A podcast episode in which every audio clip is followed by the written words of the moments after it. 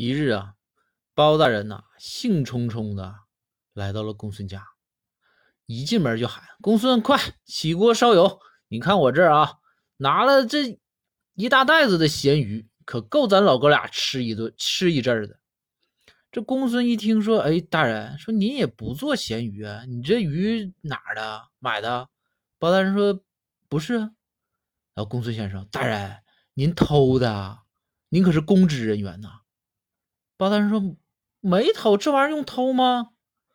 我家隔壁树上长的。”